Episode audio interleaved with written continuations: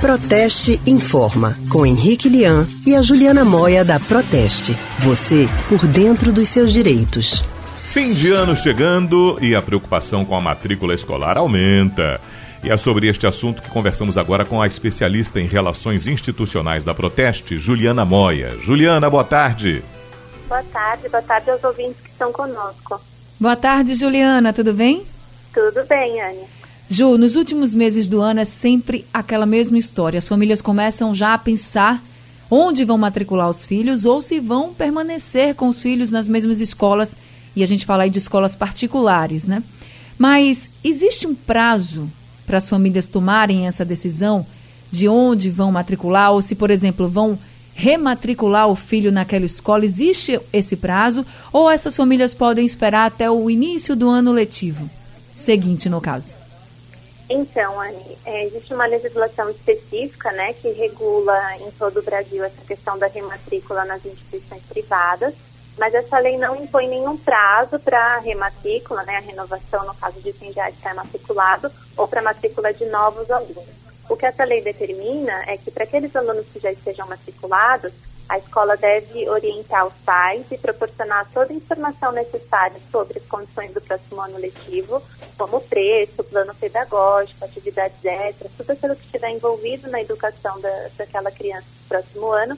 A escola fornece essa informação e dá à família o prazo de 45 dias para decidir se faz a renovação da matrícula ou não. Nesse prazo, os alunos já matriculados têm prioridade para a renovação da matrícula para o próximo ano esgotado esse prazo, já não tem mais essa prioridade e existe o risco de não haver mais vagas, né, se a procura for muito grande. Então, o nosso conselho é que os pais façam a renovação o quanto antes. Bom, e tem escola que cobra taxa extra de rematrícula. Essa cobrança é permitida? A lei não proíbe essa cobrança, né? Porque é uma forma das escolas gerirem também a distribuição de vagas e como é que vão fazer a publicidade das vagas depois que a, a rematrícula estiver esgotada. Então, a lei permite que isso seja feito, desde que esse valor já esteja incluído no valor da, da anuidade. O que muita gente não sabe é que na escola a gente não paga mensalidade, mas sim anuidade. A escola tem que fornecer informação sobre o preço daquele ano letivo por completo. E o preço da taxa de rematrícula já deve estar incluído nesse preço, não pode ser cobrado à parte. E se o pai do aluno fizer a renovação da matrícula, né, pagando essa taxa, mas depois desistir, por qualquer motivo, ele tem direito ao reembolso integral do que pagou para reservar a vaga da, da criança, do jovem?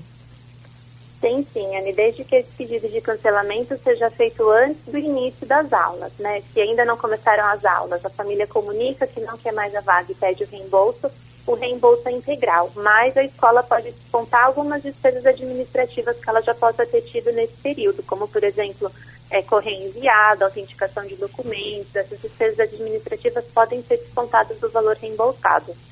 Bom, enquanto ao reajuste praticado, é a escola que decide a porcentagem que vai aplicar?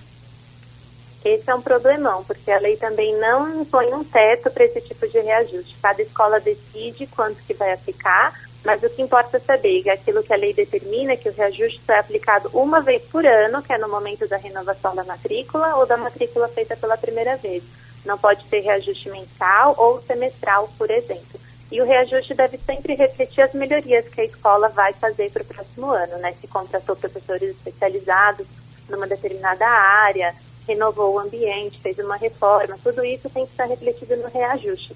E os pais que não concordarem, acharem abusivo o reajuste, podem procurar o PROCON ou outra organização de defesa do consumidor e, eventualmente, contestar através de ação judicial também. Mas como é que os pais podem saber se aquele reajuste é de fato abusivo? Porque às vezes o pai pode achar que é abusivo e não ser, ou achar que pela justificativa da escola esse reajuste é até está correto, mas está sendo um reajuste abusivo. Então, como as famílias podem saber se o reajuste é abusivo ou não? Realmente não tem um parâmetro, né? Os pais podem se basear na, no reajuste da inflação, por exemplo, mas esse não é um parâmetro oficial, né? Não tem nada que a lei impunha como um parâmetro oficial para esse reajuste imposto pelas escolas. Se os pais questionarem a escola e se sentirem satisfeitos com a alegação da escola do porquê daquele reajuste, aí ele efetua a contratação e tudo segue normalmente. Se não, ele pode tentar compreender melhor nos PROCONs, por exemplo, né, que podem ajudar a perceber, em termos econômicos, se aquele reajuste é justo ou se é abusivo, E, em último caso, infelizmente, quando se tratam de escolas privadas, né, os contratos são de adesão. Então, os pais que acabam, em último, em último caso, não concordando com as condições, só lhes resta procurar outra instituição. Agora, existe alguma situação na qual a escola pode recusar a matrícula de um aluno, de um aluno Juliana?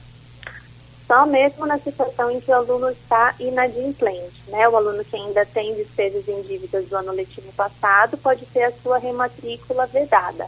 É importante que os pais saibam que outro tipo de dívida não pode vedar a matrícula. Por exemplo, os pais que têm o nome sujo na SPC, Serasa ou em outra instituição de educação, por exemplo, não podem ter a matrícula vedada. Só podem ter a matrícula vedada se tiverem dívidas com aquela escola em concreto. Juliana, você falou da anuidade, né, que as escolas cobram. O que é que tem que estar obrigatoriamente incluído nessa anuidade? Por exemplo, materiais de uso coletivo podem ser cobrados à parte ou não? Não podem, essa é uma grande questão. Nesse preço anual, a escola tem que fazer uma estimativa de todos os seus custos, custos de infraestrutura, de funcionários, de alimentação, se estiver incluído na mensalidade, e também desses materiais de uso coletivo. Fazendo essa estimativa, os pais devem receber, antes da, da, renovação da matrícula, a informação sobre quanto vai custar o próximo ano letivo, né? E a escola pode negociar com cada família qual vai ser o plano de pagamento. Quanto a isso, as escolas e as famílias têm liberdade de escolha. Pode ser o pagamento integral, em três vezes, seis vezes ou em doze vezes.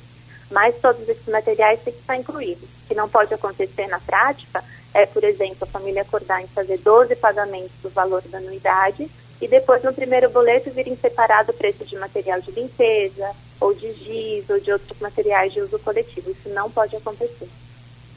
Ok, obrigado Juliana por ter conversado com a gente aqui no nosso Rádio Livre. Obrigada Juliana, até semana que vem. Eu que agradeço, até a próxima. Conversamos com a especialista em relações institucionais da Proteste, Juliana Moia.